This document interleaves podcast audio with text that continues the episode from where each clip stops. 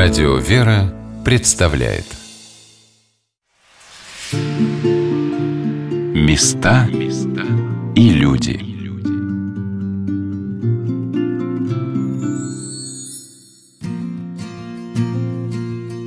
Святой первоверховный апостол Павел в одном из своих посланий учил своих учеников такими словами «Всегда радуйтесь и непрестанно молитесь». Эти слова апостола легче всего воспринимают дети, они умеют постоянно пребывать в радости.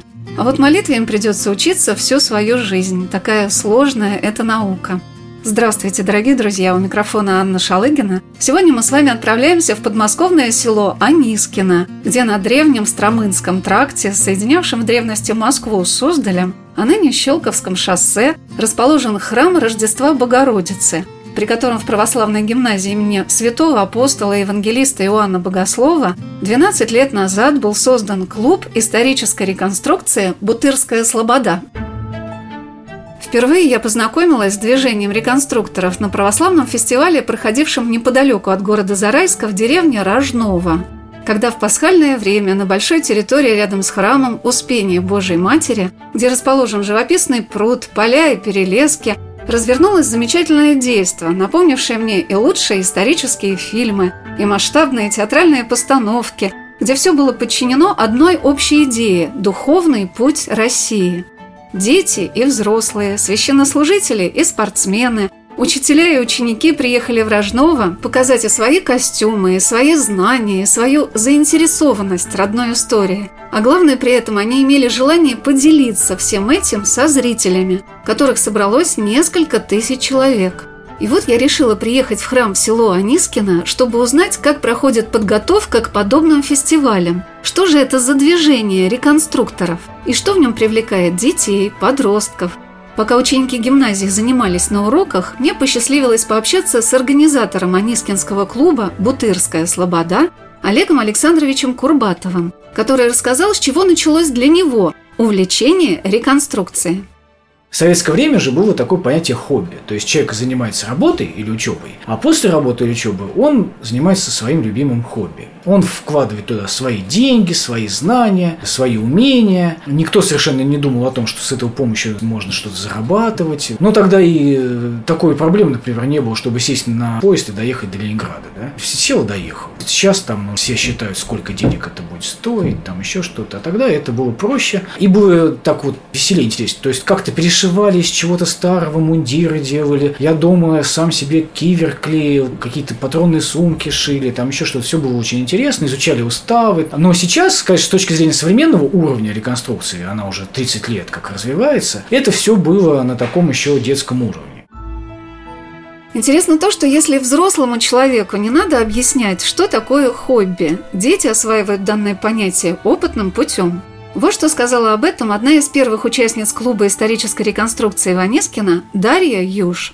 Наверное, когда я занялась реконструкцией, я поняла, что значит тема my hobbies в английском языке, когда мы изучаем это в школе. Потому что в школе мы, когда в эту тему рассказываем, мы там, я люблю слушать музыку, там, я люблю кататься на велосипеде. Но назвать это хобби было невозможно. А когда мы пришли в реконструкцию, у меня наконец дошло, вот это хобби.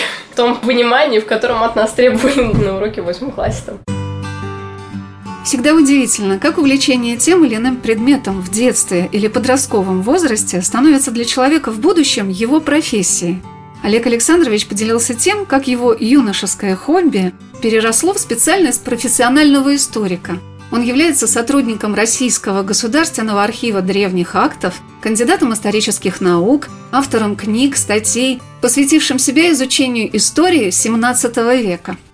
Когда мои дети уже пошли в гимназию Ковчег, я тут поговорил с настоятелем, с отцом Сергием. У него самого сын уже учился в Свято-Тихоновском. Я им говорю, давайте я у вас сделаю клуб на 17 век исторический. И действительно мы вот придумали полк, которым мы будем заниматься, не московские стрельцы, как это вот очень многих знания о русской армии 17 века, они начинаются на московских стрельцах, и на них же и заканчиваются. Вот. Кроме них, как бы, еще были пушкари, знали. И все. У меня, у моего товарища вышла книга по московским выборным полкам солдатского строя, это Бутырский и ныне нынешний, там еще тогда он назывался Лефортовский, вот как раз по ним знаменитые районы Москвы, Бутырский и Лефортовский. Вот это были первые регулярные полки русской армии, которые солдатские уже по новому строю, которые существовали непрерывно в течение 40 лет еще до Петровской армии. И Петр вдохновлялся историей этих полков, когда делал свои, свою гвардию. Преображенский Семеновский. И по ним вышла действительно очень хорошая подробная книжка, с которой можно было найти очень много сведений, по которым, ну, практических, не просто абстрактных, что вот стрелец ходил с пищалью и с бердышом, а конкретно уже какой системы мушкеты, где заказывали бердыши, какие были шпаги, какого цвета летние кафтаны, какого цвета зимние кафтаны, какого цвета шапки, там, вот это вот все, тоже из архива древних актов сведения, и уже вот мы выбрали такой полк. Знаменитый Бутырский там выборный полк, солдатского строя. И поскольку не было, естественно, сразу же ограничений для девочек, то мы решили назвать Бутырская Слобода, потому что он жил в Слободой, там как стрельцы, то есть они жили с женами, с детьми, и поэтому сразу же сделали упор на то, что у нас будут и мальчики, и девочки в клубе.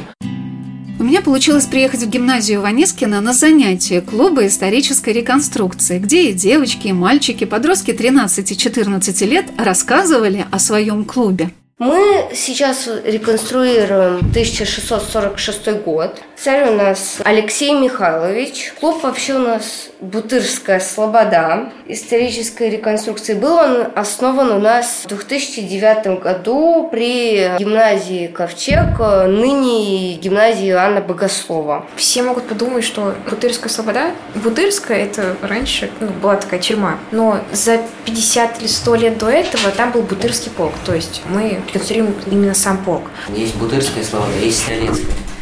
Был две Слободы, и Стрелецкой были стрельцы, а бутырские солдаты, которых мы, собственно, реконструируем. И чем драгун отличается от солдата, это тем, что ему дают лошадь, чтобы он передвигался на ней. Это, собственно, тот же самый солдат. У нас же две основных части, именно быт и военные действия. Военные действия, на них же уделяется немного времени, но они именно для зрителей. А быт скорее для нас, потому что зритель на быт не смотрит, не ходит по палаткам, там, не разглядывает это все. То есть это именно для наслаждения, для личного, сами реконструкторы, чтобы получали удовольствие.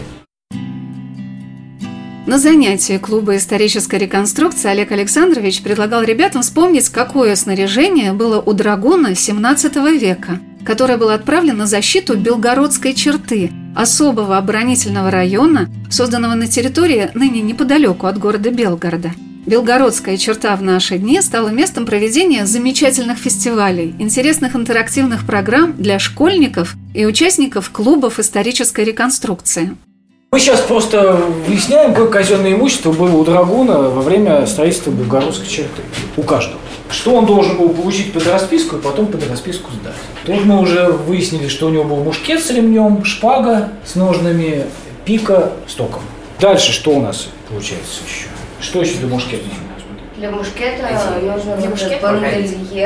Или бандельер, или ледунку, да? Ну, наверное, напишем... Ледунку Ледунку, да. Ну, давай, ледунку. Хотя бандельер красивый. Так, ледунка. А одеяние считается? Нет, деяние у него личное. Тогда у нас остается еще конское снаряжение, потому что он всадник. Поэтому ему нужно казенная лошадь. А, тренога еще, точно, тренога. Тренога – это ремень для того, чтобы стреноживать лошадь. И потом у него то, что есть на лошади. Что есть на лошади? Седло. Седло, еще что? Седло и узда. И еще в седло входят потники. Потники – это такие войлоки такие, которые под седло на лошадь надеваются, чтобы она сильно не потела. То есть это конское снаряжение. А одежда у них у всех была, каждый покупал сам, как хотел. То есть чаще всего была сермяга, летом они ходили в цветных кафтанах из крашенины, то есть это крашеный лен. Ну, то есть та же самая рубашка, только длинная и, значит, похожая издалека на кафтан. Со стоячим воротником. Шапки у них были разноцветные и ну, все остальное, как вот у нас есть. Это мы сегодня занимались. Имущество драгунов на Белгородской черте – это вот то, что мы к фестивалю в осень готовимся. То есть мы проходим организацию этих драгун, имущество и вообще как они служили. По каким уставам, там, Мне посчастливилось не только приобщиться к теоретическим познаниям организации русской армии XVII века. В этот день ребята показали мне настоящий мушкет, созданный для реконструкторских фестивалей. И я наконец увидела, что же такое бандольеры. А это что за предметы деревянные вы достаете? А это как раз и есть те самые бандельеры. Как?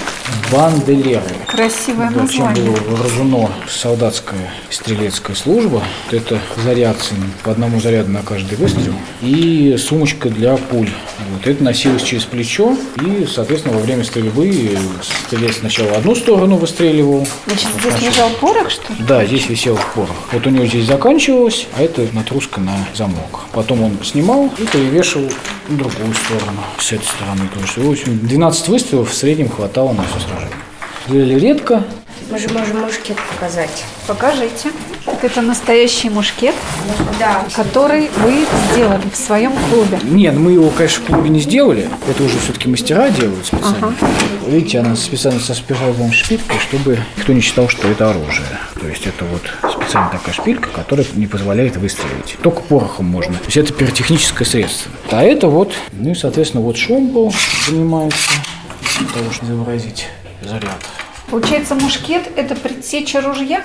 Ну, это и есть ружье. Оно так и называлось в 17 веке ружье. То есть просто ружье могло быть мушкетом, ружье могло быть самопалом, ружье это могло быть пищаль. То есть это все были либо синонимы, либо уточняющие какие-то вещи. То есть мушкет это, как правило, фитильный. То есть вот сюда вставлялся фитиль горящий, и он должен был зажечь порох, который здесь на полке, и происходил выстрел. Ого. А куда же искра попадает? А вот это запальное отверстие, Ага. здесь э, порох попадает внутрь ствола уже. То есть здесь лежит порох, фитиль его зажигает с помощью. Здесь происходит вспышка, и огонь попадает туда внутрь, и происходит выстрел. Как во все века служилые люди готовили в мирное время свое снаряжение к временам военным, так участники клуба исторической реконструкции весь год готовятся к летним мероприятиям. Дарья Юш, уже окончив православную гимназию и преподавая в ней русский язык и литературу, не расстается со своим любимым увлечением. Ну, это, знаете, как археологи, они весь год работают в архиве в своем, там, в музее сидят, изучают источники, а потом на месяц выезжают на раскопки. Вот у нас примерно то же самое. То есть ты бесконечно совершенствуешь свой костюм, что-то новое шьешь, какие-то цаски заказываешь, там, обрастаешь, обрастаешь, обрастаешь, чтобы к сезону, а он в основном летом, конечно, вот, чтобы к этому времени вот выйти и блеснуть. Одним из главных участников клуба исторической реконструкции «Бутырская слобода» Ванискина является клирик Богородицы Рождественского храма Ирий Иоанн Казаков. Я попросила батюшку рассказать, какие он видит цели и задачи реконструкторского движения.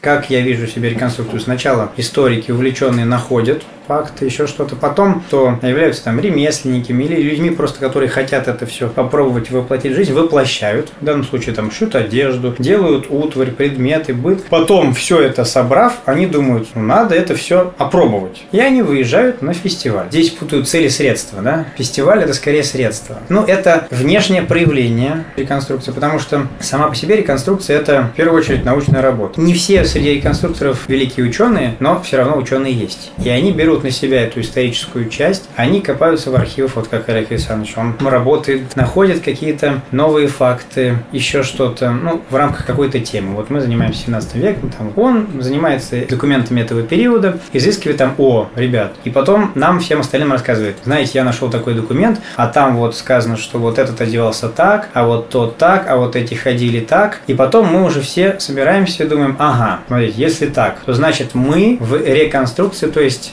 ну, в данном случае, что подразумевает собой реконструкция? Восстановление, как это некий эксперимент. Дарья поделилась, что для самих участников реконструкторских клубов это не только интерес к увлечению истории, это прежде всего общение с близкими тебе по духу людьми.